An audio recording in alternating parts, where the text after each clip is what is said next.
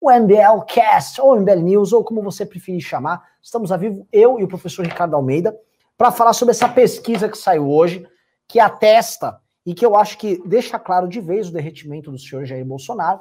Também vou comentar com vocês em primeira mão, coisa que vocês não veem em nenhum lugar. Minhas conversas, hoje tive conversas com candidato e conversas com barões, capitões do mercado financeiro e sobre como está o clima deles com Lula, com Bolsonaro tá? Ou seja, vocês vão ter aqui informações que vocês não têm em lugar nenhum. Logicamente, se você quiser ser enganado, você sai aqui agora e vai no Pingo nos Is, a gente vai te mostrar. sabia que ele ia dar esse exemplo. Você sabia? Eu sempre exemplo. Pingo nos Is, aí você vai fazer uma imitação do Augusto Nunes. Ah, mas o Lula, que é o Lula? Se o Lula, primeiro na pesquisa, o Lula, ah, isso aí é um ladrão, vou te falar, esse homem, esse entende de roubar. Esse gosta, gosta do, do roubo, entendeu? O presidente Bolsonaro mandou incrivelmente bem na conferência do clima um discurso de estadista. É isso.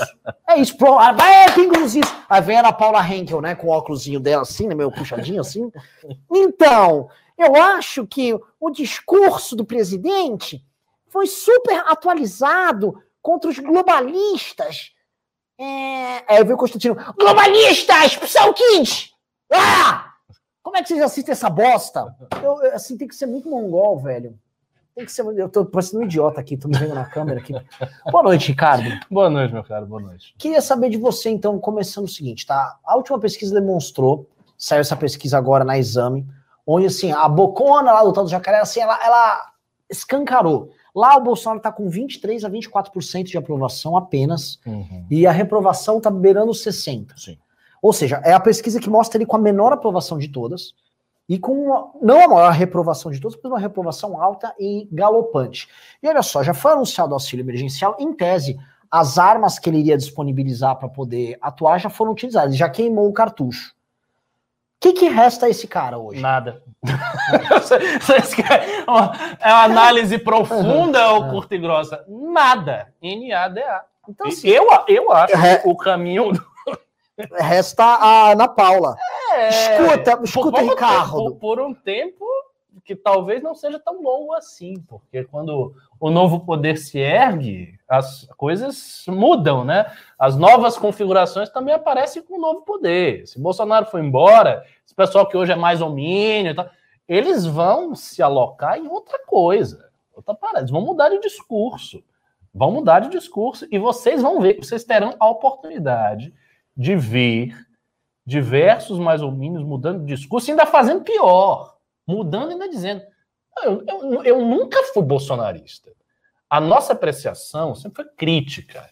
É, a gente. É porque o pessoal exagerava nas críticas. Tem essa galera aí do MBL. Do quanto que, pior, melhor. Que forçava e tal, por falta de compromisso com o país. Então a gente tinha compromisso com o país, a gente fazia críticas razoáveis, entendendo que o governo consegue fazer algumas coisas boas. Mas a gente sempre criticou, a gente nunca ficou, nunca passou pano, nunca ficou preso ao discurso bolsonarista. Nós somos muito diferentes de Alan dos Santos e companhia. Eles vão fazer isso.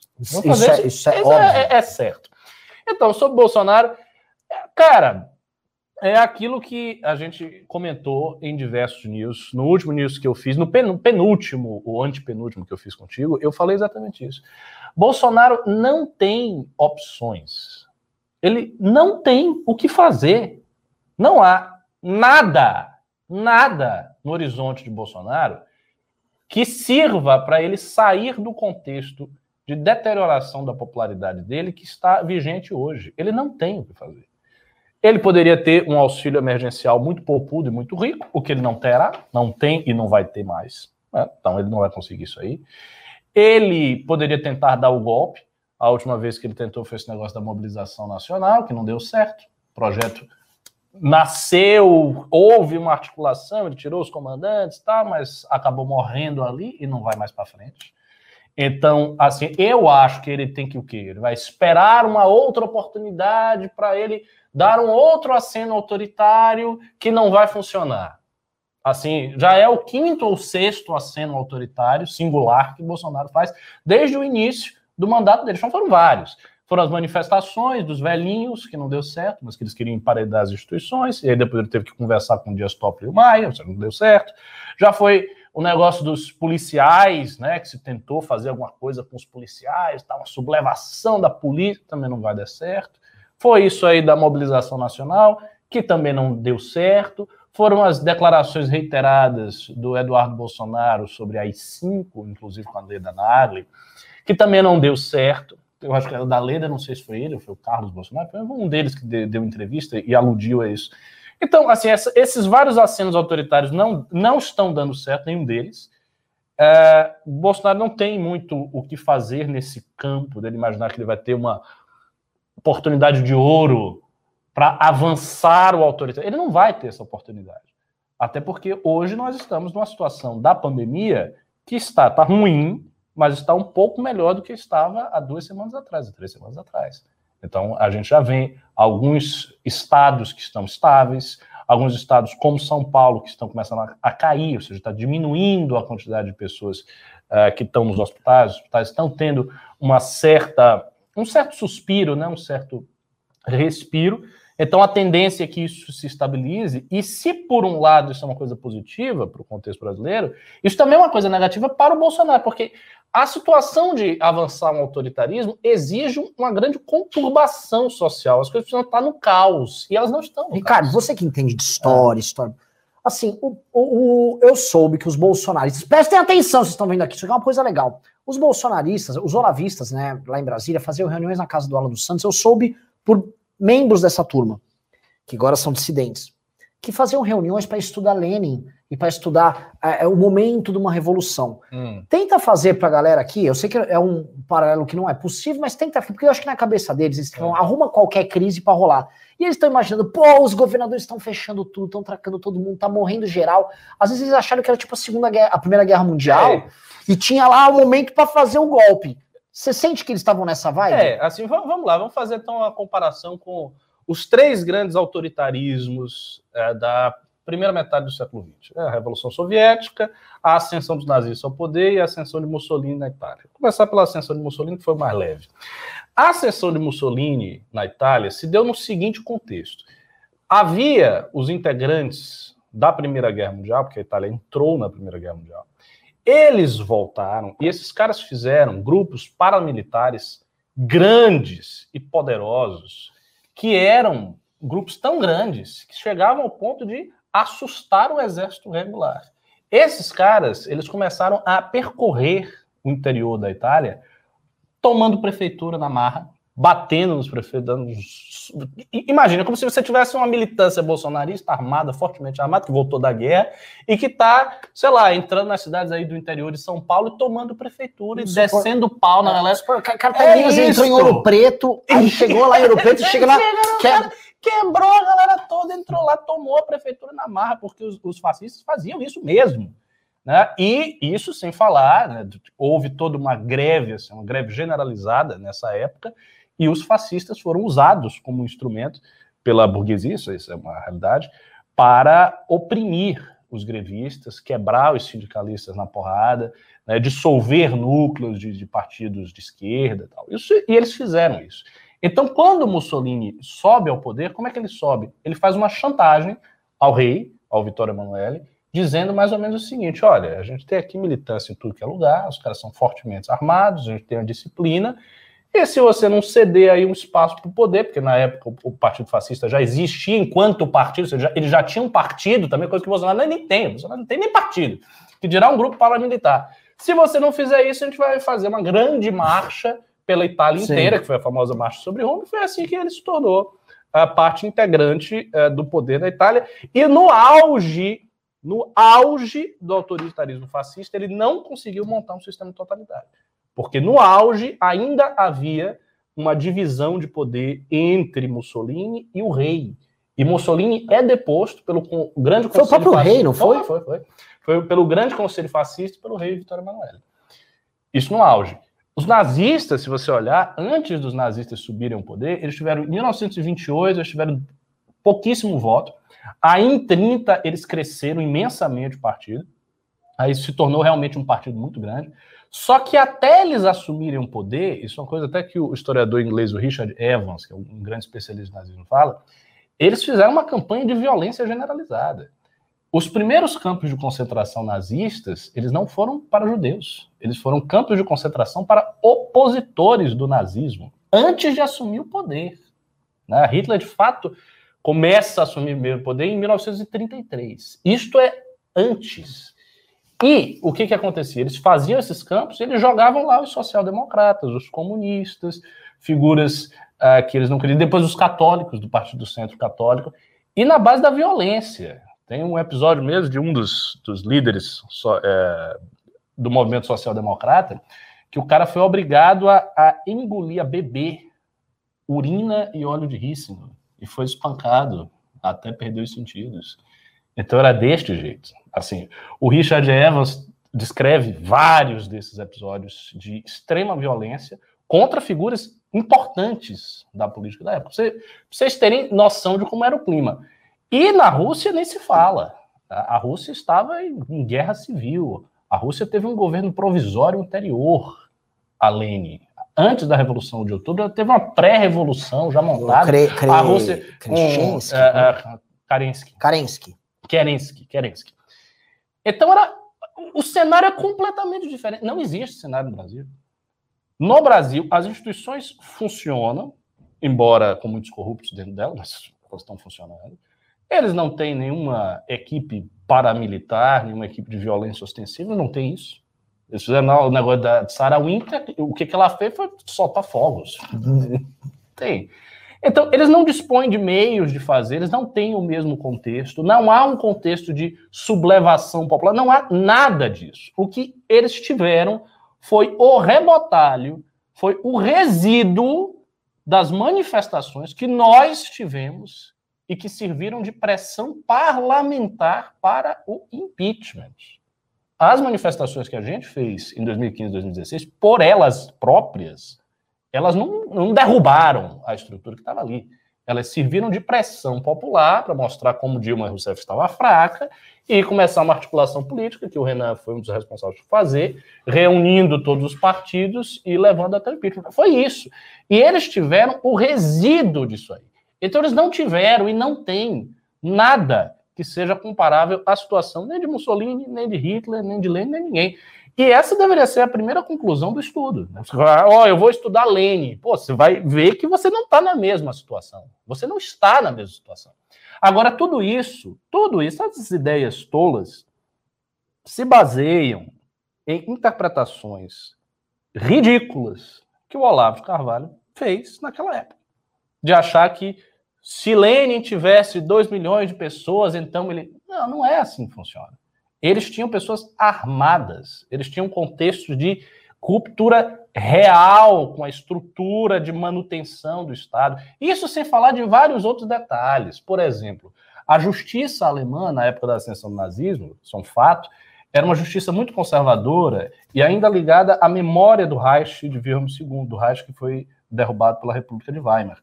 Então, quando os nazistas faziam as suas violências, as suas atrocidades, os juízes faziam vista grossa. Então eles faziam vista grossa. Por quê? Porque era um grupo muito nacionalista. Estes juízes tinham a memória daquele império nacionalista alemão e eram também, é, como classe judicial, profundamente insatisfeitos com a República de Weimar. O que acontece no Brasil é o contrário. Pega o STF. O STF é um dos antagonistas do bolsonarismo. Ele não é favorável ao bolsonarismo. O bolsonarista não vai fazer uma violência lá e o STF vai passar a mão na cabeça. Não é assim que funciona. Então, enfim, não tem contexto nenhum, os caras estão totalmente viajando e eles não vão fazer nada. Eu acho muito difícil ter qualquer tipo de golpe. Para mim, a coisa que ficou mais perto disso aí foi a última que a gente comentou. Foi a última. E ele, e até comentar disso, de fazer outro parênteses. Ele, ele foi abordado por empresários sobre isso. É? é. E ele falou assim: não, é não era bem isso, pô, mas você sabe que se. Ele acredita na própria mentira. Você sabe que se o povo der oportunidade, a gente vai lá e impõe o que precisa ser imposto. Você sabe que ele achava, Bolsonaro, que ele ia virar para o empresário e falar, tipo, eu vou abrir na marra, é só o povo dar o sinal aí que eu abria na marra, ia dar um jeito, ia ser bom para vocês, né? E o cara, tipo, é, é, é, é boa. Tipo assim, ninguém, as pessoas ouviam e ficavam, tipo, meio que... É, ele não tem apoio. Outra coisa diferente, os nazistas tiveram apoio de grandes industriais alemães, dos Krupp, dos Thyssen, da IG Fab e por aí vai. Enfim, não, não tem comparação. É, a situação é diferente, não há analogia. E quem faz essa analogia, sinceramente, são dois tipos de pessoas que fazem essa analogia. A meu ver, dois tipos de pessoas bem superficiais. De um lado são os bolsonaristas, que eles querem que haja semelhança para eles fazerem alguma coisa. E de outro lado é um certo antibolsonarismo fanático, que toda vez que o Bolsonaro fala alguma coisa, faz alguma coisa, o pessoal. Ah, meu Deus, está a iminência do despotismo, ele vai tomar tudo, vai matar todo mundo, é, é o fim. O que também é um exagero, porque a gente já viu várias, várias dessas tentativas malogradas. E isso está posto. Então, assim, Bolsonaro não tem esse meio. Ele não tem um auxílio emergencial. Ele não tem o beneplácito dos partidos, ele tem apenas uma coalizão muito provisória e sustentada por bases frágeis e contraditórias, a gente já comentou isso várias vezes, há uma contradição do orçamento, do interesse dos parlamentares, do interesse do mercado, por aí vai. Ele não tem o apoio da burguesia, ele não tem o apoio dos mercados, ele tem apenas uma junção dessas figuras da Faria, Lima, da Faria Lima, eu ia falar Lima, é. dessas figuras da Faria Lima, que também se vê outro cara. Se vê outro, eles estão. Agora, Ricardo, é vamos falar. Primeira coisa, eu vou pedir assim, pessoal, eu tenho bombas para falar sobre o senhor Bolsonaro aqui, quero falar da pesquisa, mas eu não vou começar a falar enquanto não chegar mil likes. Se não chegar mil curtidas, não vem gado. Se não vem gado, eu não me divirto olhando aqui. Às vezes o Ricardo tá falando, dou aquela bisoiada no que vocês estão falando aqui, aí vem um gadinho, né? Já vi gente falando besteira. Oh, por que, que vocês não se unem com o Poit? Olha, eu conheço o Poit, posso falar aqui abertamente. O Poit não é do tamanho do Arthur. Ah, o negócio do, dele ser governo. O Poit, o Poit é o seguinte, cara, quem tá sendo, enfim, é, errado aqui não é. somos nós. Se ele tivesse as mesmas convicções que nós, primeiro que ele estava sendo mais enfático contra o governo federal, tá sempre aquele um pé em duas canoas, né? Sempre aquele discurso, olha, olha, foco na solução. Tipo, tem, um, tem um cara lá sabotando vacina, fazendo diabo, oh, eu tô de olho na solução. Acho que o Poit tem que ser assertivo. Já falei assim, isso para ele, ele quer ser candidato, deixa ser candidato. Às vezes, cara, não tem o que fazer. O Dória também quer ser candidato a todo custo para presidente. Aí eu vou ficar lá, Dória, pensa, mas ele não vai pensar. É, ele, ele não vai pensar. Então, sim, as pessoas botam essas coisas na cabeça e não dá. Eu vou falar, tem nada mais teimoso na vida do que um, um do que um jovem rico. Uhum. Porque ele acha que a vida, a vida é, um, é um eterno passeio onde as vontades dele são feitas. Então, deixa fazer, igual o Sabará quando concorreu. Adoro o Poit, mas Poit, cara, a gente já chamou o Poit para fazer é, junto. O, o, caminho natural que vocês têm que entender é o seguinte: quem sai de uma disputa para a prefeitura com quase 10%, que é o caso do Arthur, é naturalmente um candidato ao governo forte. Outra coisa. Porque ele demonstrou que é. A gente está aqui falando em apoiar o Almoedo, é que é do partido dele. Entendeu? Aí tem o Arthur, que é um nome forte, tem muito mais militância, tinha que estar tá todo mundo junto. Porra, vamos ganhar a eleição para governador. E quando faz isso, é que não, às vezes não quer, às vezes é, então deixa assim, deixa a vida me levar, a vida leva eu, cada um na tua, cada um. Nossa praia não é a praia dele, porra. Nossa praia é aqui em Cataguiri. É dedo na cara de vagabundo lá em Brasília, é aprovação de um monte de relatório, é falar, arrumar a briga, se posicionar, liderar as pessoas e ser efetivo como parlamentar, como quem é. Essa é a nossa pegada. A pegada do Voit, com todo respeito, adoro ele, é outra. Então, assim, deixa ele lá e a gente aqui, tá bom, pessoal? E peço isso porque é o seguinte: eu não aceito mais, não aceito, seguidor nosso, vir aqui ficar exigindo que a gente se una com o Beltrano, Fulano, Ciclano, que não assume os mesmos riscos que a gente. Você quer que a gente seja linha de frente, mas que, que na hora de, de porra, se posicionar politicamente numa eleição, tem que olhar para quem tá lá atrás e não assume os riscos que a gente. Ah, se unam. Não, não é eu que me uno a quem tá lá atrás, é quem tá lá atrás que vem até aqui. Não aceito. Vocês vierem ficar fazendo isso, não vou aceitar, porra. Sério. Outra coisa, cadê o like aí? Tô puto, fico pistola. nego vem aqui não deixa a porra de um like, Ricardo. Pois é, quantos likes tem? Tá com 745. Agora eu vou tá falar um negócio. Tá bem, bem menos do que não. a audiência. Bora lá, tem é, 1.200. Tá, entendeu? Tem quase 1.300 pessoas. Eu quero, ó, já tá com 1.300. Vamos chegar aqui em praticamente 2.000 hoje. Bora. Então vamos. Agora eu vou falar um negócio para vocês que estão assistindo, tá? Eu costumo, e o, a questão Bolsonaro me ferve o sangue, porque muito disso também teve erro nosso em não ter atacado esse homem antes. Pois. Entendeu?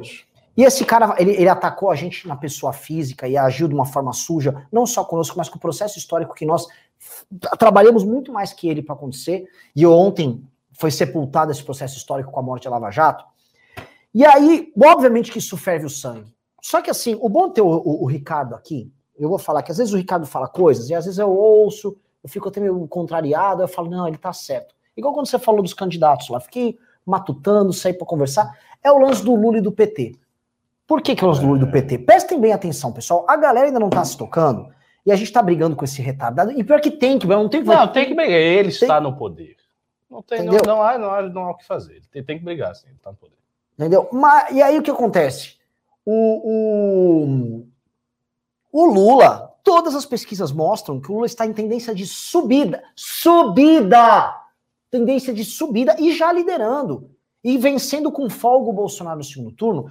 E eu vou falar uma coisa mais assustadora. O que eu soube hoje, conversando com empresários, não é empresarinho, é empresariaço. Sabe aquele, assim, mega empresários, assim. O tal do tubarão capitalista. É.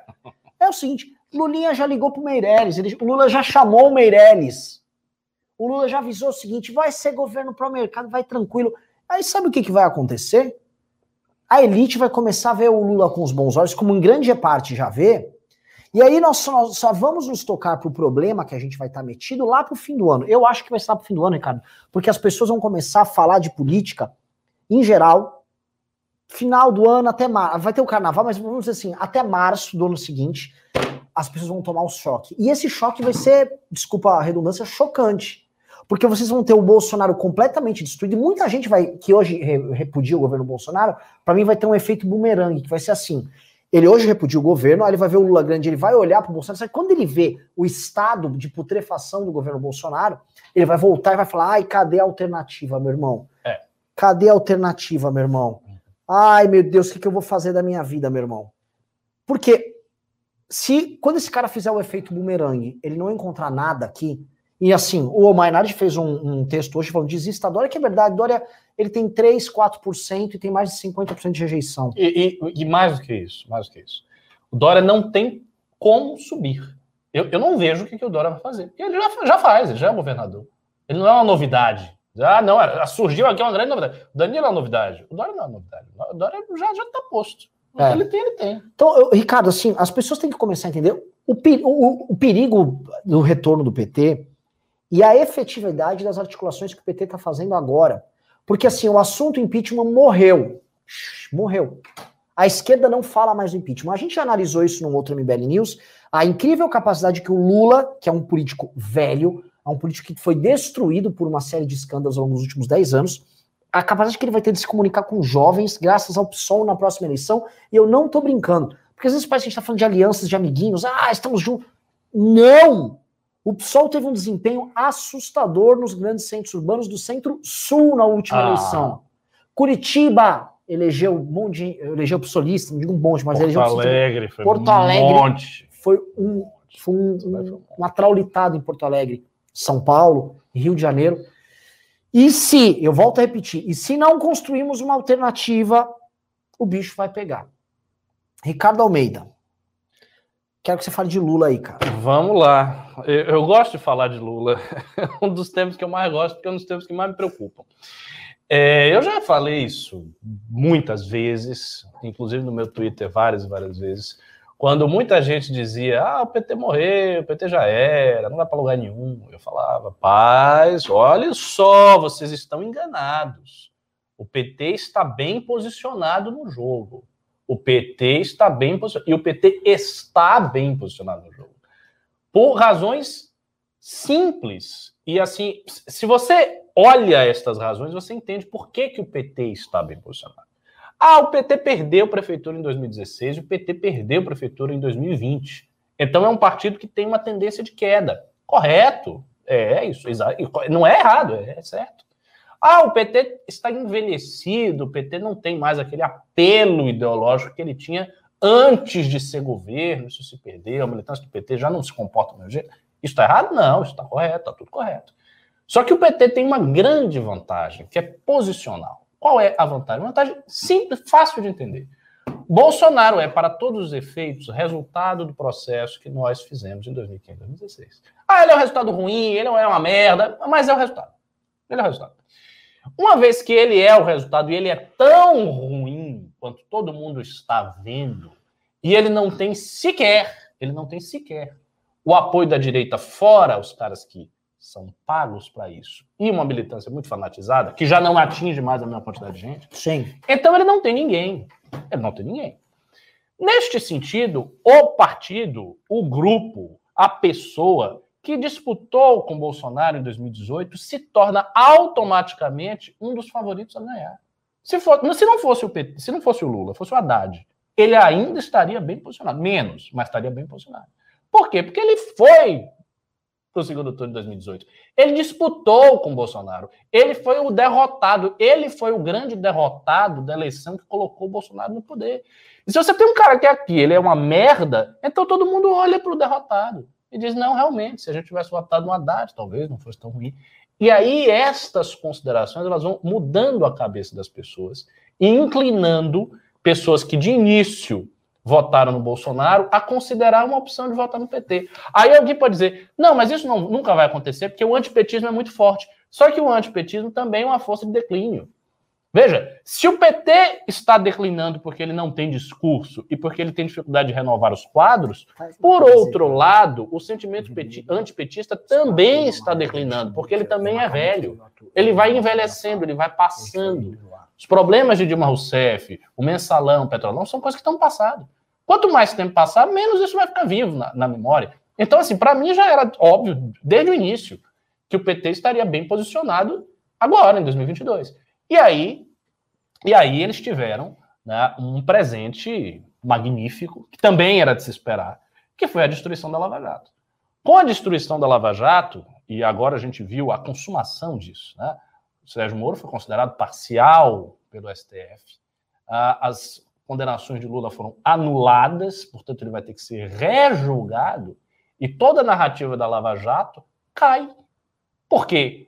O que está posto em termos legais, ainda que eu não concorde, mas está posto em termos legais, é que Sérgio Moro foi parcial, portanto, ele estava perseguindo um homem que, se não era inocente, se não era inocente, no mínimo, deveria ter tido o devido processo legal e não teve. Isso é o que está posto na lei. Isso é o que está sendo divulgado na mídia. E todo, todo mundo está vendo, o povo todo está vendo isso. Então, as pessoas somam o carisma do Lula, mais a situação boa que elas viviam lá no passado do PT, mais o fato de que esse é um homem inocente ou que não teve o devido processo legal, mais o fato de que Bolsonaro é um governo terrível, e isso, obviamente, posiciona bem o PT. Ah, mas o PT tá velho, ah, o PT não tem quadros. Ok, tudo isso é verdade. Mas ele pode chegar em 2022, disputar com Bolsonaro e ganhar. E aí o que, que ele vai fazer? Ele vai tentar se reestruturar. Eu acho que ele vai ter dificuldades. Eu acho que o PT terá dificuldade de se reestruturar enquanto partido, para além da figura carismática do Lula, para além da circunstância de ter um, um rival como o Bolsonaro. Só que nada disso conta na próxima eleição. O que conta na próxima eleição são os fatores que eu sublinhei aqui. Então, na próxima eleição, ele está bem posicionado, ele tem grandes chances, e o PT hoje é sim o, o favorito. É. O favorito é o PT. Sobre a questão dos empresários e tudo, não é nenhuma mudança do discurso petista. Né? Porque eu vi até algumas pessoas comentarem aquela entrevista do Reinaldo Azevedo, dizer, não, o Lula mudou. Não, ele não mudou. Ele foi apenas fiel com o legado dele. O PT não fez um governo como o governo chavista. Ele não fez uma revolução à maneira cubana. Ele fez um governo de acomodação de classe. Todo mundo sabe disso. Todos os sociólogos do Brasil e do mundo sabem disso. Foi isso que ele fez. Então, o que ele está dizendo é o seguinte: eu vou fazer de novo. Deixa eu governar aí que eu faço de novo. A gente não comete o erro de Dilma Rousseff, a gente comete. Que este, aí eu volto é a falar, isso. Ricardo, este é o grande erro de todo mundo que está tentando construir uma, um caminho alternativo, de achar que será o político da segurança, o político da segurança, não no sentido de pauta de segurança, mas o político entrega para o pai que o pai resolve. Entrega para o pai que o pai é o Lula. É o Lula. Ele é o político da segurança. É o Lula. E é o seguinte, os empresários que eu conversei já externaram isso. Ah, tá tranquilo, isso aí resolve, chama o Lira. Outra coisa, Lira já virou herói. Olha só, olha, o Brasil, tem, o brasileiro tem uma capacidade de adaptação, vocês estão vendo aqui, que é fenomenal. Realmente, quando o Bolsonaro falou que o brasileiro nada no esgoto e não pega Covid, ele estava certo no sentido assim, a gente, se, se, se rolasse Chernobyl aqui em São Paulo, a gente ia ficar até com três braços, todo mundo ia ter vários tumores muito loucos, mas a gente ia viver lá, a gente ia dar um jeito. Os caras estão, não, mas não é que o Lira não é tão ruim assim, o Lira é menos louco que o Bolsonaro. Olha o é papo. É, porque quem é mais louco que o Bolsonaro? Pois é, mas o seguinte, cara. Você vai pegar o quê? No manicômio? O, o Lira, o Lira sendo levado a sério e os caras já sonhando com o governo assim, Lira tocando o legislativo, com o Lula na presidência chamando o Meirelles. Eu, como é que é? Esse pessoal quer uma coisa muito simples. Eles querem ganhar dinheiro e eles querem uma certa estabilidade que o Bolsonaro não estava dando. O problema do Bolsonaro é que ele nunca, ele nunca deu nenhuma estabilidade. O governo foi sempre um É que, caos, Ricardo, sempre uma confusão. Ricardo, você sabe uma absoluta. coisa mais triste? É. Que este governo Bolsonaro, ele pegou o, o, o, o Temer, ele, assim, ele limpou o trilho, faltava a reforma da Previdência, estabilidade institucional e, mesmo com pandemia, Eu sei, eu sei. e o Bolsonaro conseguiu pegar, assim, eu lembro que o Lula pegou a casa arrumada pelo Fernando Henrique, ele deu estabilidade e foi. O Bolsonaro pegou a mesma janela histórica. Ah, tinha uma pandemia no meio? Tinha uma pandemia no meio. Mas, Mas a gente sairia tava- mais já tava rápido. caos total. É. É, né? A gente está saindo da pandemia com um país que menos cresce, não dá para negar o que está acontecendo. E não dá para negar o jogo de imagem, né? Outra coisa que os empresários me mostraram. Por exemplo, a situação do México hoje já está pior, ficando pior que a do Brasil, e sem um horizonte de vacinação, porque o México não teve um Dória fazendo vacina lá. Então a situação do México, o México está ferrado.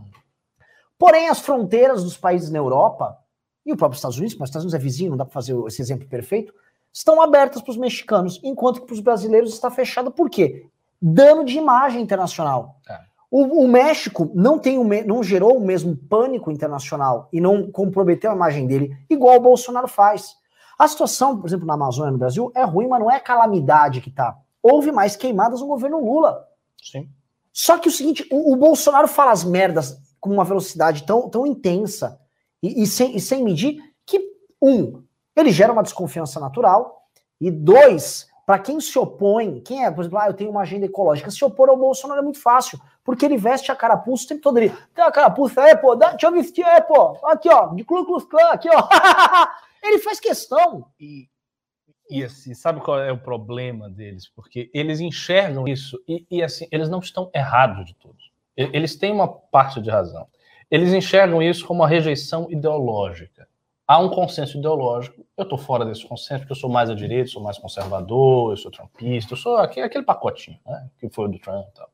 Então eu estou fora desse consenso. Naturalmente, todos os poderes internacionais, os outros países que estão dentro desse consenso vão me atacar. Isso não é, não é falso. Não é falso.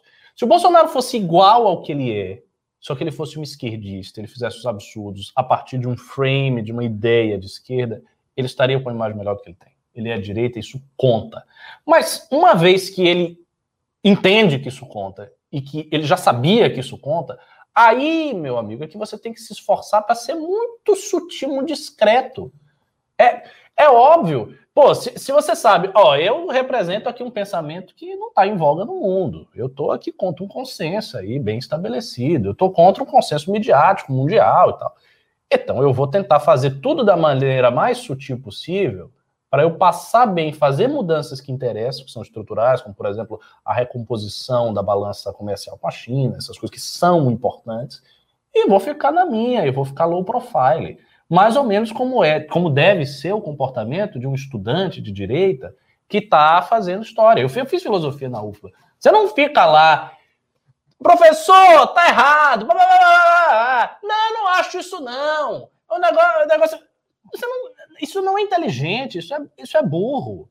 Você está no ambiente, você não vai quebrar o ambiente. Não é porque você está abrindo a sua boca e jogando todas as suas crenças que aquelas pessoas não gostam que você vai fazer com que as pessoas se convençam. Não, não funciona desse jeito. Então, o governo Bolsonaro, se fosse inteligente, deveria ser um governo low profile.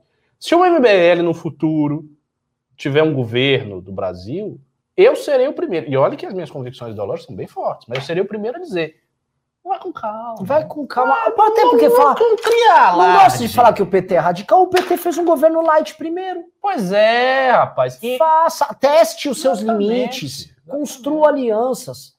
Outra coisa, sabe qual é a coisa mais louca? Se o Bolsonaro quisesse ter uma visão política internacional alternativa a esses consensos que a gente está falando e tal, os aliados dele seriam justamente quem? Os BRICS. Exato.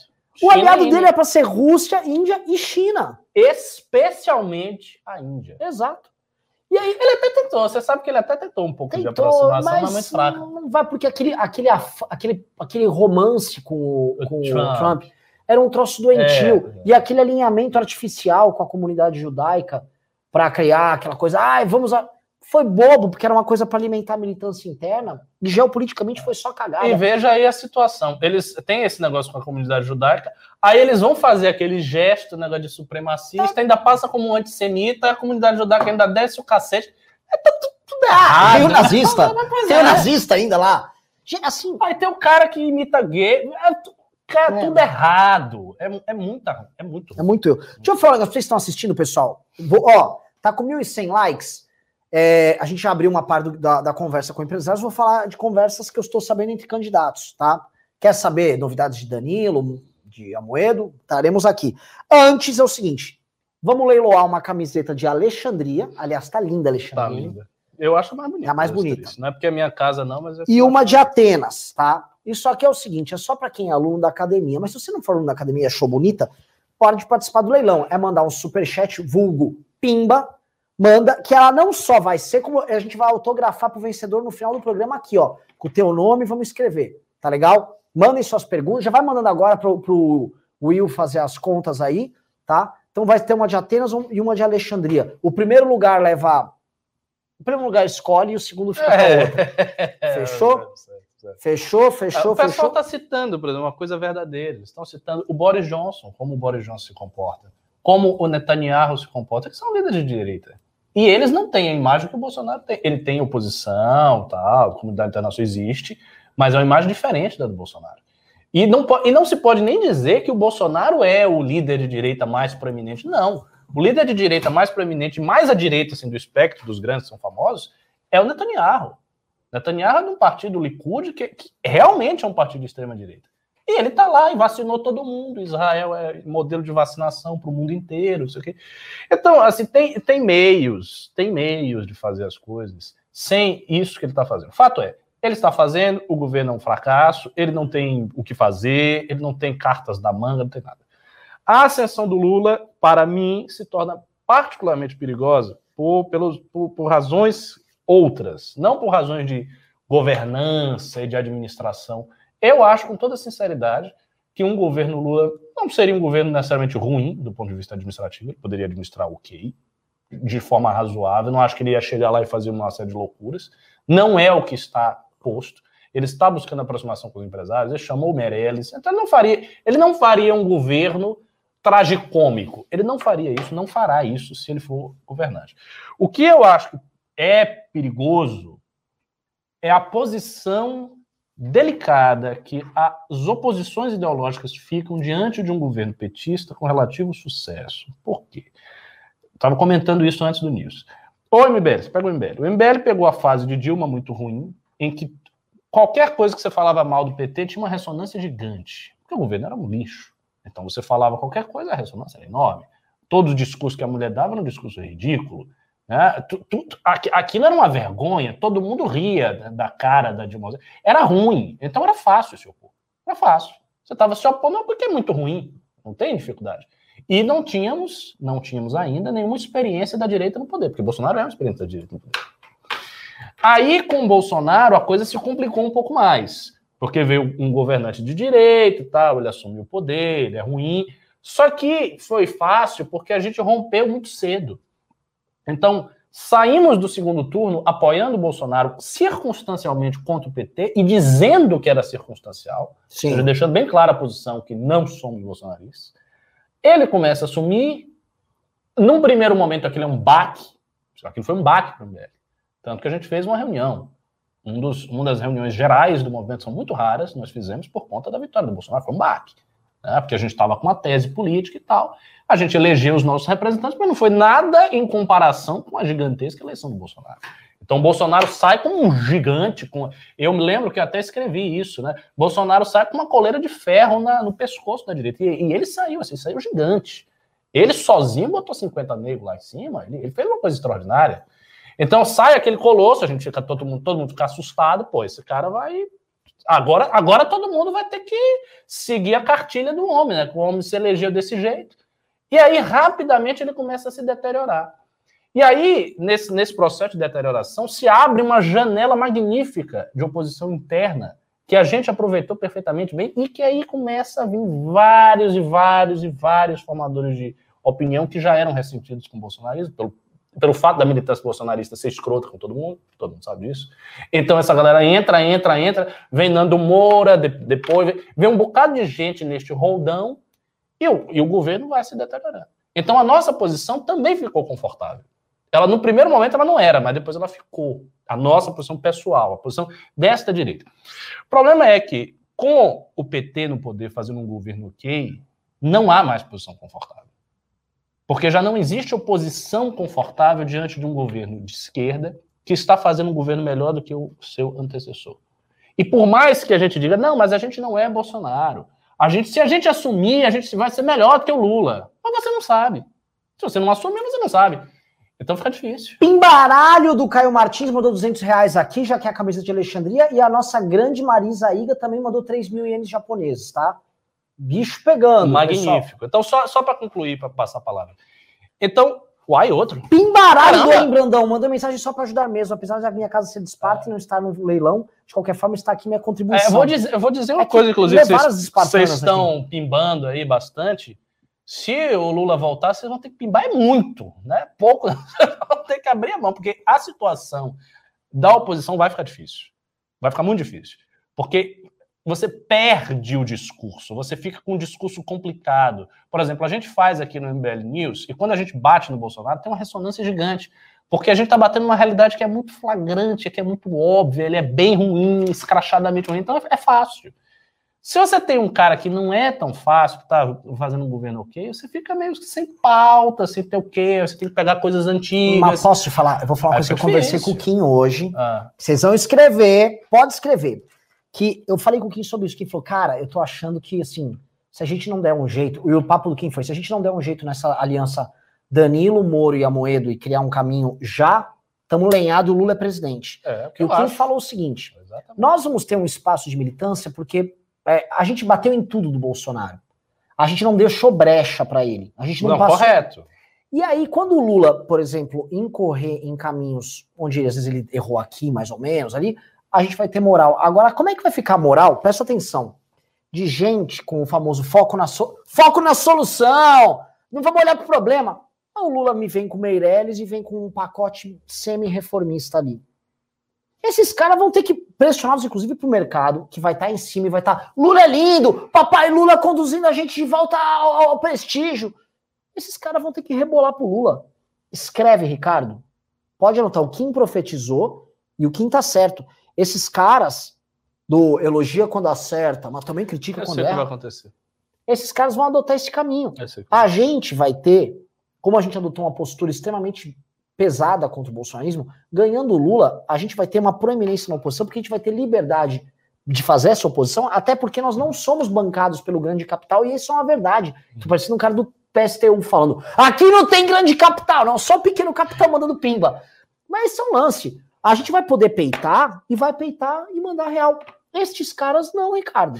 Eu acho que eles vão adotar uma via que já está esta via já está em construção há muito tempo no Brasil, mas é minoritária no movimento liberal, que é a via do liberalismo progressista. Eu já falei isso milhões de vezes. O liberalismo brasileiro foi marcado pela história pela escola austríaca por conta do Instituto Liberal, que era austríaco, e aí veio Mises, pá, tudo na mesma linha. Só que existe um viés liberal progressista representado, entre outras figuras, o Pedro Menezes, o pessoal dos Spotniks, o, é, o Mariano, o Livres, o Carlos Góes, tá, tá uma galera. Dentro desta galera tem pessoas que são mais à direita, mais duros no discurso petista, mas tem pessoas dentro deste contexto que aceitam tranquilamente, tranquilamente, um governo Lula ok na economia. Tem pessoas que já estão falando disso. Mas já, o Ricardo... há muito tempo. Então, eu acho que a tendência é o quê? Este pessoal aí vai acabar se aglutinando, se aproximando e ter que fazer uma composição de uma base crítica do Lula, que é uma coisa fraca. E que, sinceramente. Vamos tirar o Brasil da crise, pô. Vamos tirar é... o Brasil do atoleiro e daqui quatro anos vamos discutir o que vai acontecer. Vai ser esse o papo, vocês vão ouvir esse papo. É, mas assim. É esse o papo que vocês vão A esquerda não é otária. O que a esquerda vai fazer é uma oposição à esquerda do PT. É isso que ela vai fazer.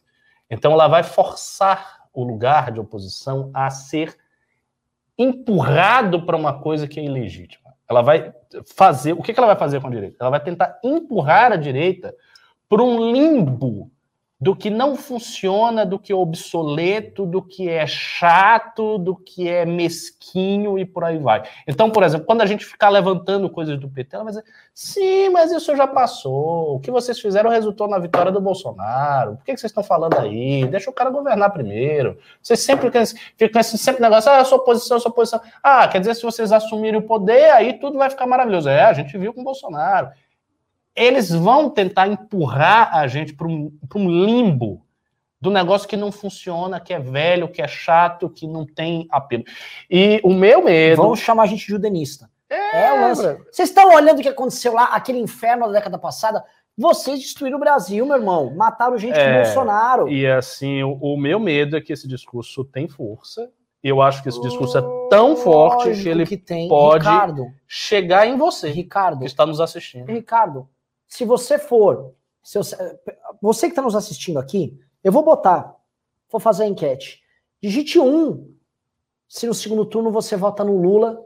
Digite dois se no segundo turno você vota no Bolsonaro. Ah, eu vou votar no Lula, então não precisa nem escrever nada. É, um ou, um dois. ou dois. Vamos falar real? Vai ter pelo menos 30% de um aqui. Eu acho que vai ter mais. Para mim vai ser majoritário. Quer ver? Entendeu? É, é, o que eu estou sabendo, você pega a própria Faria Lima, tá? Mesmo eles, sabe por quê? A Faria Um é o quê? Um é Lula. Olha aí. Cara. Olha aí. Vantagem. Olha a quantidade. 60, 40 ou 70, ah, 30. É. Isso é isso agora. Agora que o cara assumir. Se ele assumir e fizer um governo ok, você vai ver. E, rapaz, isso vai ser complicado. E eu acho assim, o efeito disso também é eleitoral, sabia? Eu acho que a base eleitoral da direita ela pode sofrer um revés. Mas gigantesco, Ricardo. Eu, tenho, eu, tenho, medo dos nossos representantes. Não, os nossos representantes, porque assim, o, o, há um discurso nosso. Eu o que sei. a gente construiu, Ricardo, é uma coisa muito diferente. Que é o que esses caras que eu estou descrevendo novo não têm. Esses não, caras não têm discurso. Bem, o nosso discurso pode até estar tá menor, só que o nosso nicho está é, igual aos 300 de Esparta. A gente está lá em Termópilas, 300. Matamos com o nosso escudinho aqui, ó. Toc, toc, toc. Outra coisa que a pesquisa detectou, serve de, de, de consolo, tá? Estamos quase duas mil pessoas, pessoal! Tá com 1.400 likes, dê like na live, joga a gente para 1.800, que veio um gado aqui, vou até xingar o cara de volta. O cara falou, vocês estão de brincadeira, MBL. Não estamos de brincadeira, tá? Quem tá de brincadeira é o Sr. Jair Bolsonaro. Quero falar para você, o que, que eu tava falando de raciocínio, que eu me, me cortei aqui? Você está falando do discurso, que a gente tem um nicho, tipo, trazendo Sim, fatos. a pesquisa demonstrou, Ricardo, que o nem Lula nem Bolsonaro ah, é, é muito grande. O que falta, isso detectado com agentes de mercado, detectado pelos institutos de pesquisa, detectado pela gente, falta alguém com carisma para puxar. Com certeza. Mas assim. Não, Ricardo, é carisma. A pessoa tem que externar. Eu não quero isto e eu não quero aquilo. Ponto. E ir pra briga, ir pro pau, ter energia. O lance é o seguinte, a gente tá igual um monte de jab bush que o Trump falava low energy jab. Lembra? Ah, aqui é um monte de low energy. Os caras estão me falando em Tasso Gereissati. É. Com todo o respeito ao Tasso Gereissati. Tá, se for para pegar alguém do Ceará como o terceiro, vai pegar o Ciro, que tá de é, pelo menos tem energia, né? Está com uma, está com uma ereção enorme para a eleição. Os ciristas já estão distribuindo adesivo. Sabe por quê? O Ciro tinha duas coisas um aderir total ao Lula, outra lutar e ver o que acontece. O Ciro decidiu lutar. É, ele decidiu lutar. E esse é decidir lutar tem muito mais dignidade do que esses caras de centro, não sei o que, que fica. Uh, uh. O Ciro decidiu, eu vou pro pau, vou pro pau até acenando pra direita, como ele tá fazendo ah, de forma ah, meio tosca, ah. mas tá acenando. Tá. É, tá? É isso mesmo. Agora, o nosso lado tem que ter vontade. Tem que ter tesão. Eu fico, eu fico pistola com essas coisas. Fico pistola, porque assim, os únicos que estão com tesão aqui somos nós. É. Que, qual é o tesão do Dória? O Dória me vai numa live, eu não tive oportunidade de falar isso no News, que eu, eu, eu tô. Cara, o último news que eu fiz foi quarta-feira da Pô, semana já, já passada. Um eu tô, fiquei três news sem fazer. Pessoal, presta bem atenção no que eu tô falando aqui. O Dória, o Leite, o Hulk me vão numa live que tá o Haddad na live e chamam o Haddad de democrata e amante do Brasil. Como é que Primeiro, se eu sou Bolsonaro, eu já guardo, eu arquivo aquilo lá. Eles guardaram, certamente. Eles guardaram. Né? Eu vou, primeira coisa que eu vou fazer, eu vou arquivar isso aqui, que isso aqui é a pérola. Porque todo, quando ele chamou eles de amantes do Brasil, ele chamou Haddad, eu não tô nem falando do Ciro, tô dando essa, essa, uhum. essa. Não, aqui todo mundo ama o Brasil, todo mundo. Porra, velho. Segunda coisa, Se eu sou uma pessoa que estou à procura de uma terceira via e estou vendo o cara validar o PT, você não é terceira via.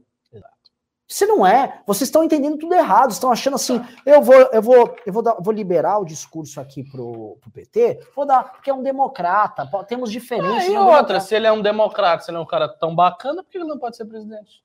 Pois é. Qual o problema? Outra coisa. Mas volta logo nele, uai. Ganhou aqui na live um com certa folga, é. com, certa, com muita folga, e avisando que o Caio Martins mandou mais 150 reais.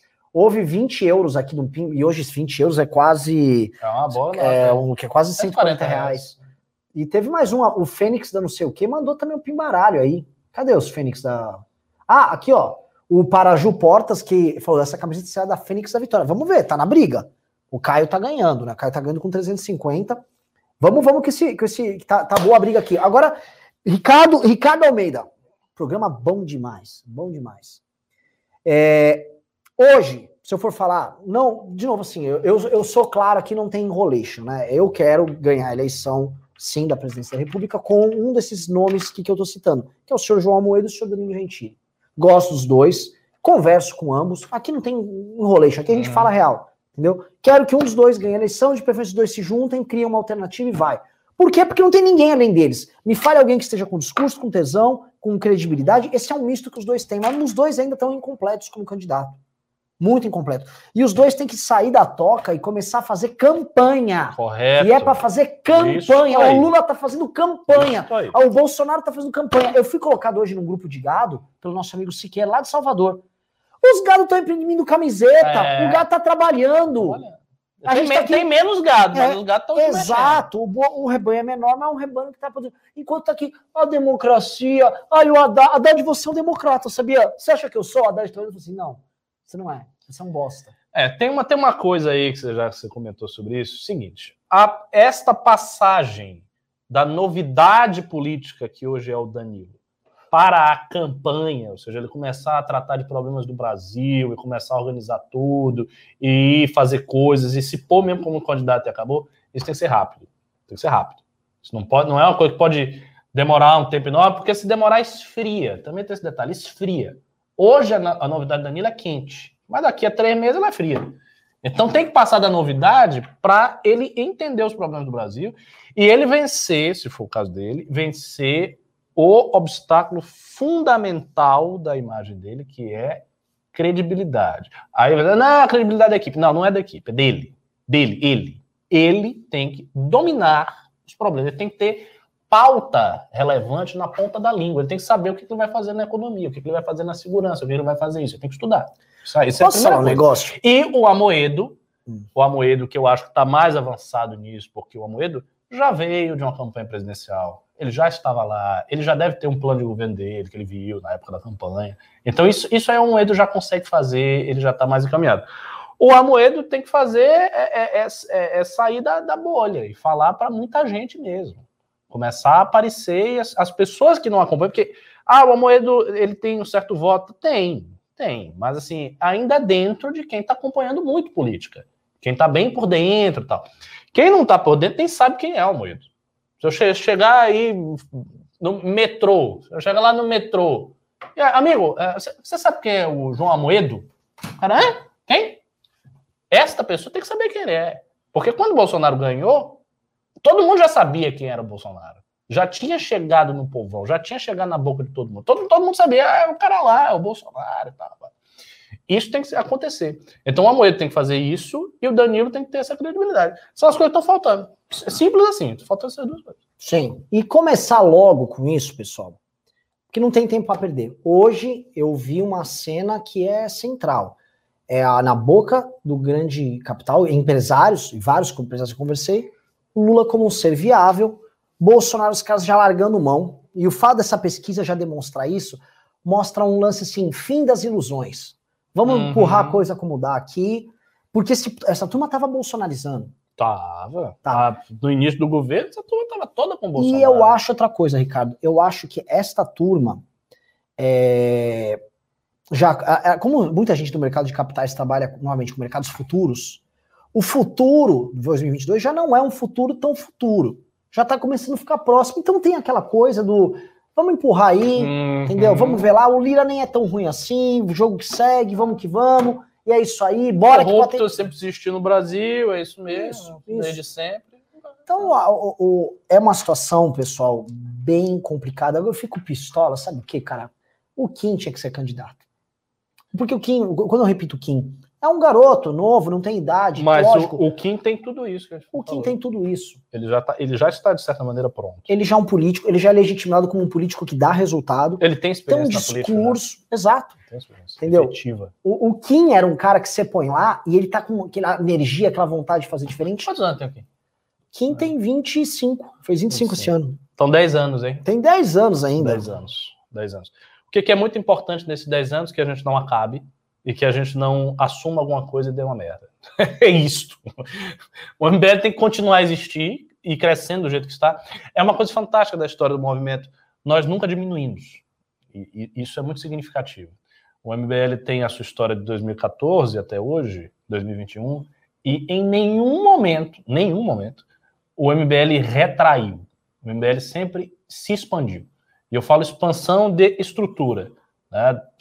As redes sociais do MBL sempre cresceram, ah, tiveram momentos de queda, mas depois subiu. A quantidade de iniciativas que o MBL consegue entrar aumentou bastante desde aquela época. A quantidade de parlamentares eleitos aumentou. Então, a gente está há seis anos, há seis anos e pouco, num vértice de crescimento ininterrupto. E isso é fabuloso. Se isso continuar, se isso continuar pelos próximos dez anos, o MBL vai ter uma estrutura muito forte, muito forte. Mas, mas, mas, o grande revés para a gente, para toda essa direita, é de fato um governo Lula.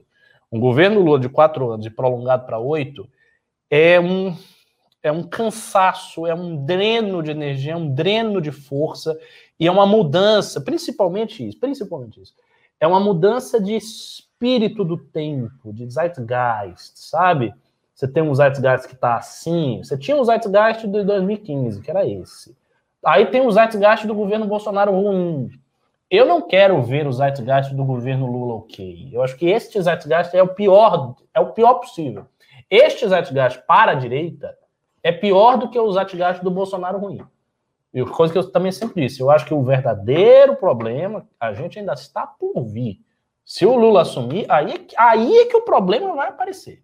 Porque é um problema de discurso gigante, é um problema de é um problema epocal. Há uma coisa que pouca gente também fala, que é a ascensão da esquerda na América Latina. Esse é outro fator que contribui para a força do Lula, que é o seguinte: há uma onda de esquerda na América Latina. Aquela onda que a gente viu os governantes de esquerda sendo derrubados que nem um dominó, agora é o contrário. Todo mundo que estava lá está sendo derrubado e a esquerda está voltando a se compor.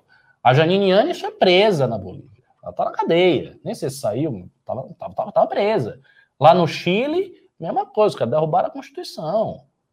Entendeu? Os comunistas, socialistas.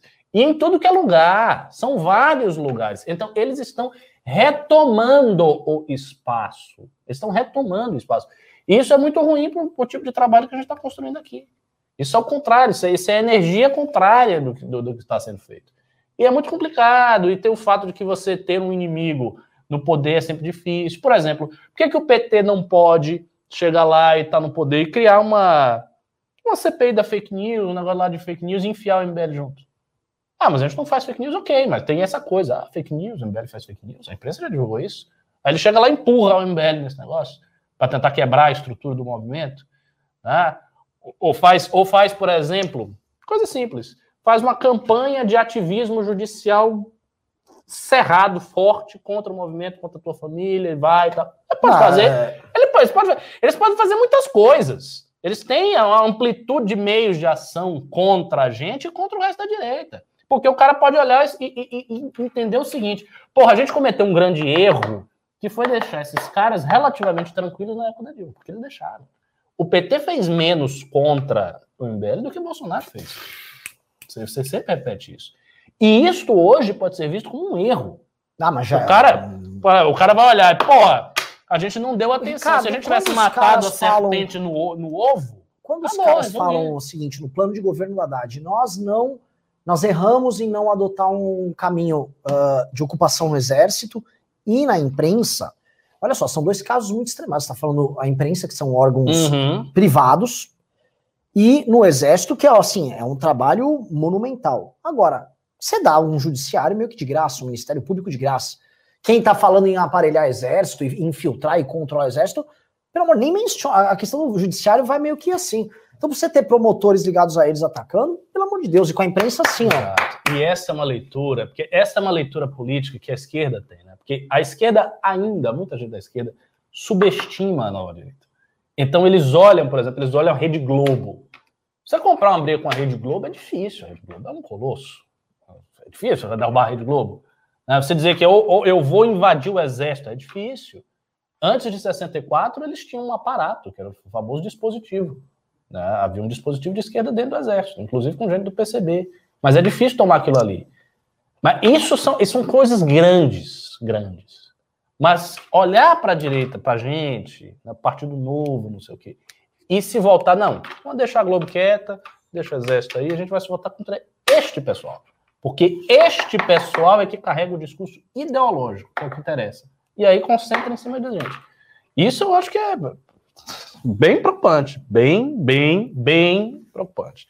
Mas, enfim, vamos nos esforçar para que isso não aconteça. Não acontecer passa necessariamente por ter uma terceira via. Se a gente conseguir, se a gente conseguir colocar o candidato da terceira via no segundo turno, aí a gente consegue ganhar do PT. Aí consegue ganhar do PT.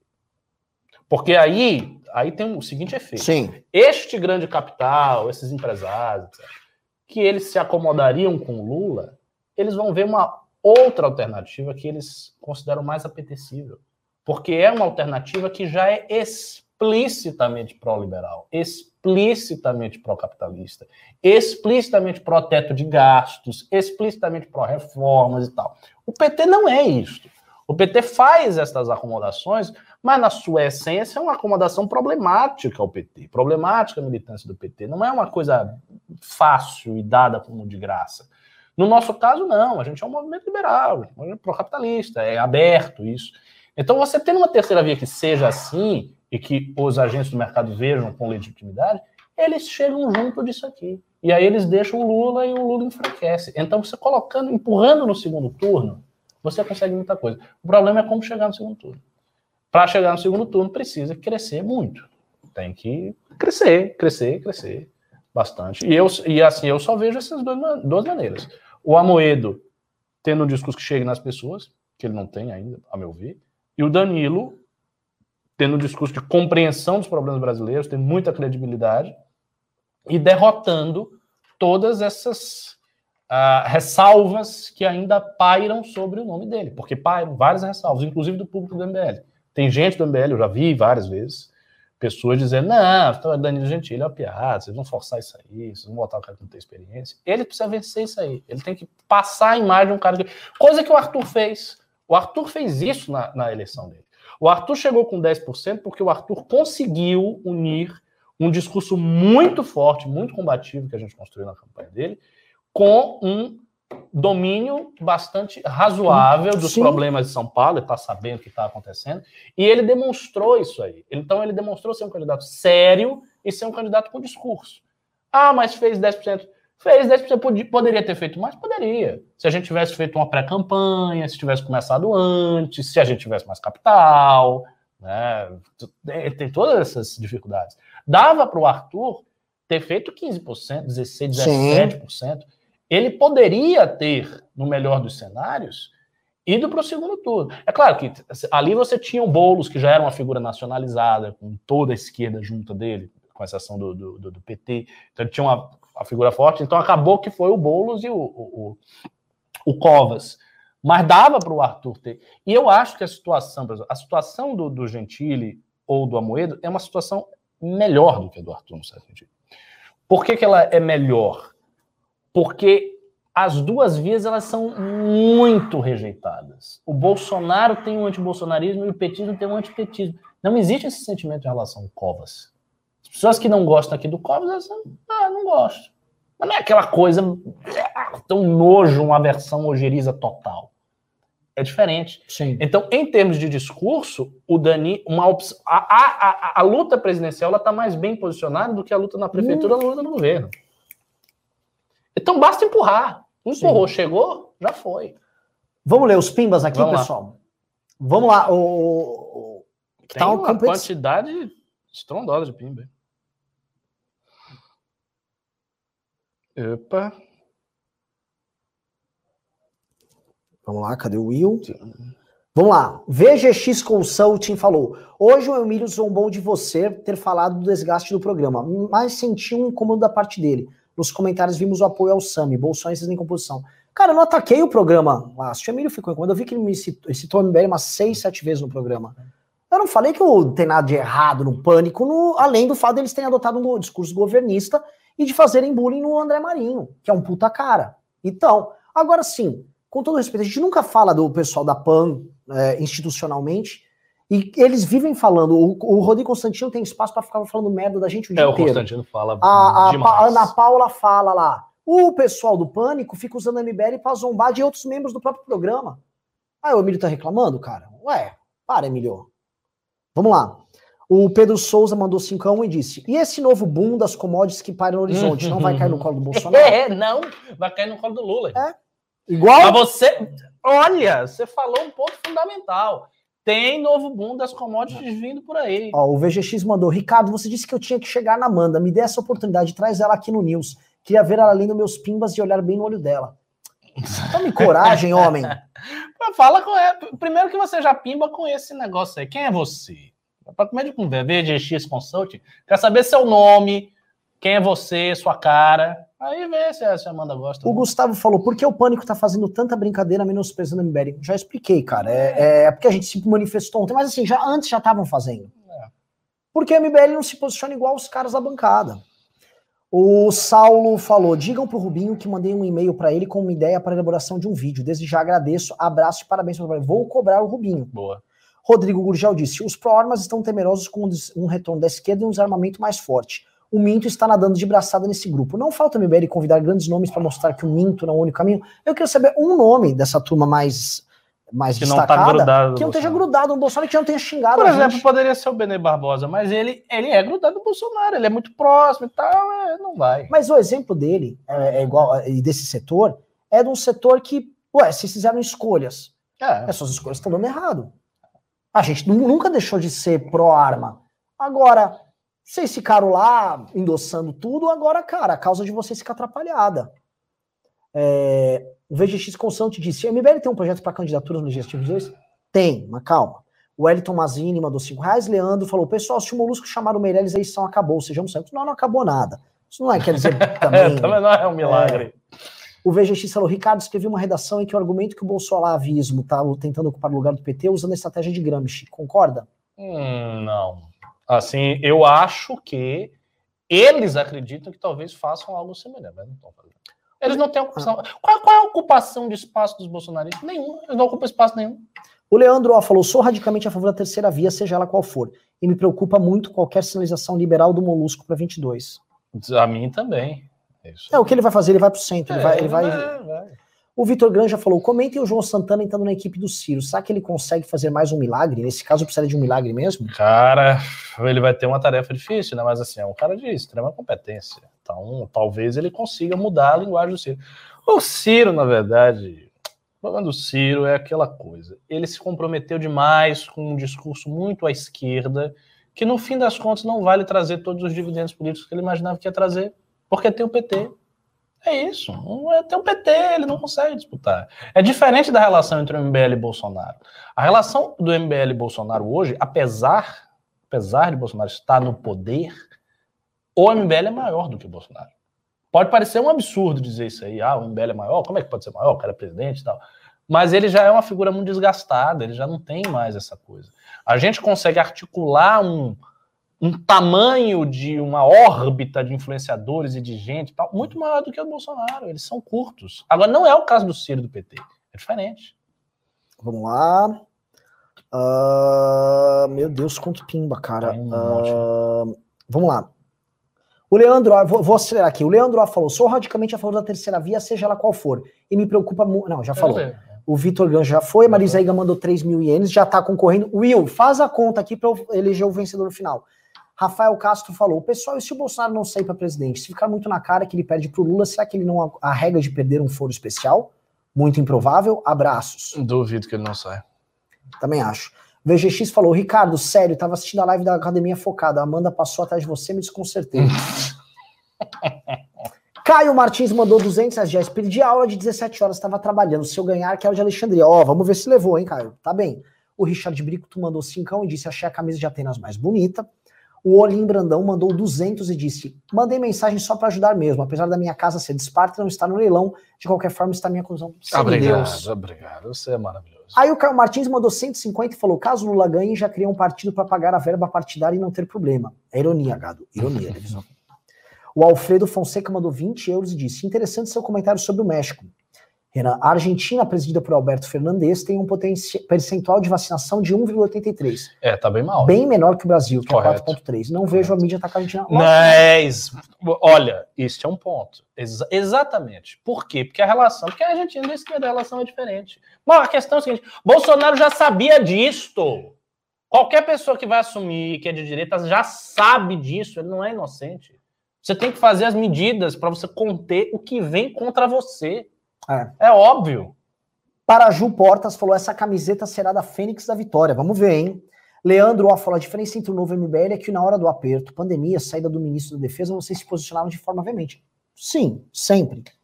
Felipe Santos falou: se a galera aqui de, da, que é ideológica votaria no segundo turno, imagina tinha um mecânico que está sofrendo com a inflação e recebendo apenas 150 reais. É, pois é. Olim Brandão veio com 300 reais, disse, sigam os camaleões da justiça. Se não tiver mais da Casa Esparta, que era da Casa Atenas. Se forem escrever meu nome, escreve Olim Correia. Não gosto do Brandão. Nossa, ele, ele foi embora 500 reais já. Já. Tá ganhando aí. Uau! O Luiz Brasil Al mandou 5 dólares australianos disse: Fico puto quando o Bolsonaro é chamado de extrema-direita. Cara, tirando o discurso do Paulo Guedes, qual a característica de direita nesse neto? Explique. Ah, ele é. Assim, me, me desculpe a discordância frontal, mas Bolsonaro é de direita. Não porque ele tenha privatizado, coisa assim, mas porque ele nasceu disso. Ele vem de uma linha de pensamento de direita. Ele tem vínculos internacionais de simpatia, de amizade por coisas que são de direita. Ele se autoconcebe como sendo de direita. Ele busca emular um discurso de direita. Todas as suas referências intelectuais, ainda que fracas e citadas esparsamente, são todas de direita. O enfrentamento discursivo que ele fez com o PT foi todo ostensivamente posto na direita. E por aí vai. Assim, então não, não dá para dizer que não é direita. Ele seria o quê? Bolsonaro é um esquerdista? Bolsonaro é um centrista? Claro, óbvio que Bolsonaro está tá na direita. Agora, ele é ruim. Ele não consegue fazer as coisas. Ah, por exemplo, as pessoas citam, ah, mas não privatizou nada. Mas ele queria privatizar. Não é que ele não quis. Ah, não privatiza de jeito nenhum. É que não acontece. É isso, ele, ele é ineficaz. Vamos lá. Cadê, cadê, cadê, cadê, cadê? O Marcos Sá mandou um cicão e disse: Eu tava no grupo do gado também de Salvador, B38, hahaha, horroroso. Não, é olha, cômico aquele grupo, pelo amor de Deus. Por que você ter ele botando? Ele me botou, porque. Não, eu entrei por conta própria, mas assim, ele jogou o link eu falei, quero ver. E realmente, é... assim, todas aquelas coisas que a gente imagina, senhores de idade, é... absolutamente acrítico, porque eu joguei lá e falei assim: olha, pessoal, tô brigando com uma, o pessoal da nova esquerda na minha faculdade, eles estão falando da rachadinha, o que, que eu respondo? Aí o cara falou: não responda, não perca seu tempo com isso, o presidente jamais faria isso. Aí o cara responde o seguinte: a única rachadinha que o Bolsonaro fez foi a filha dele.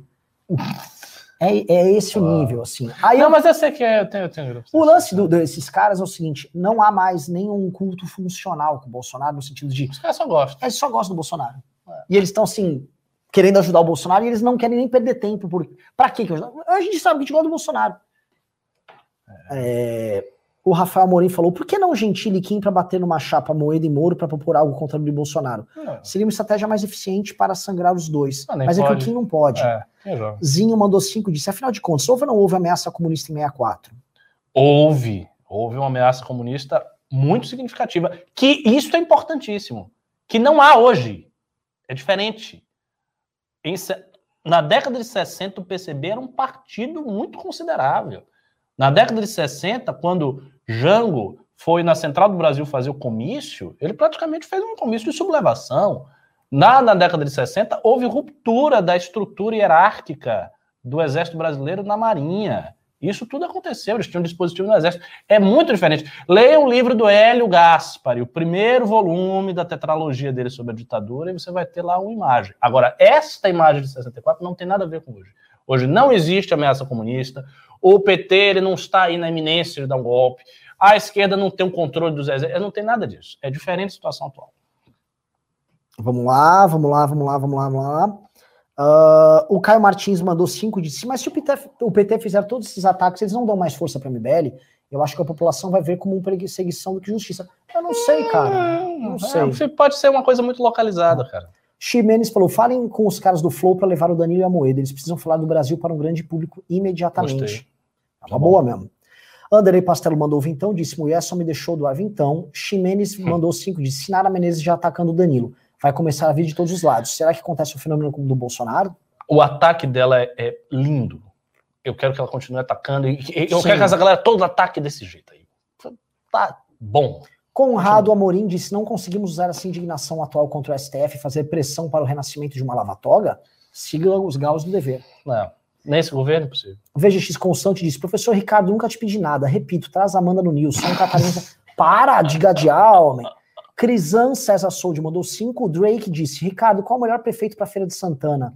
Tem MBL ou algum grupo de Colbert. direita em feira? E o que Colbert. acha do Colbert e o Zé Gosto, Neto como claro. deputado? Últimos três pimbas para terminar, pessoal. Conheci o Colbert pessoalmente, gente boníssima. Vitor Corandi disse: como está a situação do agronegócio no Brasil? O Bolsonaro está. Assim, a maior parte das commodities brasileiras estão no seu all-time high, o maior preço da história. Está muito Isso é bem. magnífico. Jorge Silva falou: Consagrados, quando vai abrir a academia de novo? Quero me filiar. O que vem? Hum. E Drake falou: Renan, eu vi o canal Dead Consciência argumentando com o Lei, falando sobre o Arthur no caso dos hospitais. Não seria bom um debate entre ele e o Rubinho? Ele também é advogado. Não vamos ficar dando palanque para um cara que é menor do que a gente, não tem a repercussão do É que Rubinho. vai atacar. é- Com um é- ataque besta. É, é isso. O debate em que você é o réu não é debate. Tipo, vamos debater. Debater o quê? Uma ação que não foi muito bem feita, sua. Aí não é debate, você debate temas, você debate teses. Esse, esse tipo Sim. de debate é. Bom, pessoal, para encerrar o programa aqui, ó. O vencedor foi Olin Brandão com 500 reais, tá? E ele foi vir colocar Olin Correia, né? E o segundo lugar ficou o Caio Martins com 355. Olin, fale aqui, tá? Qual que você quer.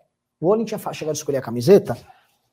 E aí a gente vai pintar aqui para você. Tá. E quem é a segunda pessoa? O Caio Martins, que mandou dois Ah, belos pimbas. Teve um rapaz aí que falou né, o último pimba aí. Salve de Londres, MBL. Assim que fizer minha segunda faculdade, me tornar mais experiente, vou voltar para o Brasil para ajudar de alguma maneira.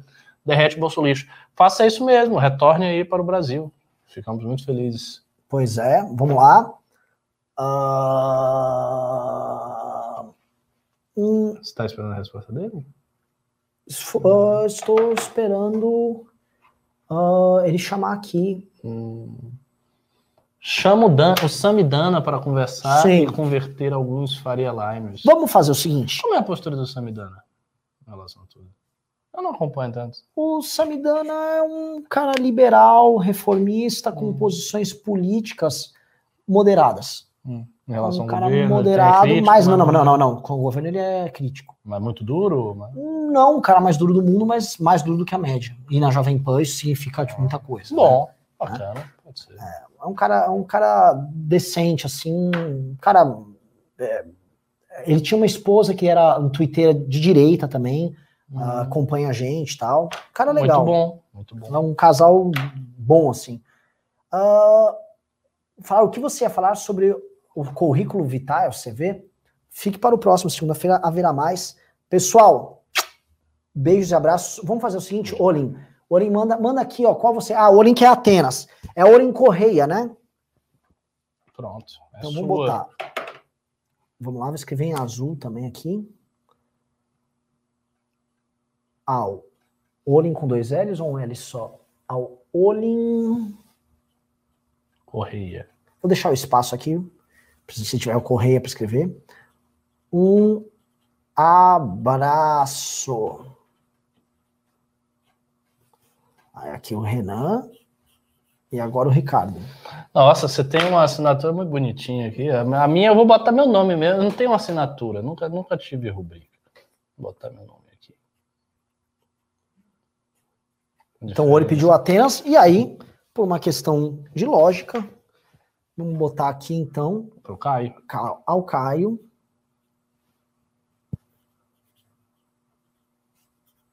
Um abraço. Aí você faz a sua rubrica fina. Olha que coisa boa, olha, negócio bonito. Parece, Bonito, né? parece até árabe isso aqui. Não é? É, pô, bonito, acho isso aí. É, eu, tenho que, eu tenho que fazer aula de árabe, eu tenho 50 aulas em espera, 50 aulas. Aí quando eu estiver já aprendendo a- o alfabeto árabe, eu vou fazer minhas assinaturas em árabe. Vai ficar muito mais elegante. Bom, pessoal, muito, muito obrigado. Obrigado por participar do programa, obrigado por quem doou. Caio e Olim, a gente já deve ter o endereço de vocês aqui, mas a gente faz o envio segunda-feira já das suas camisetas. Muito obrigado para todo mundo que participou, muito que pimbou, programaço. Valeu. Valeu, galera. Goodbye. Foi!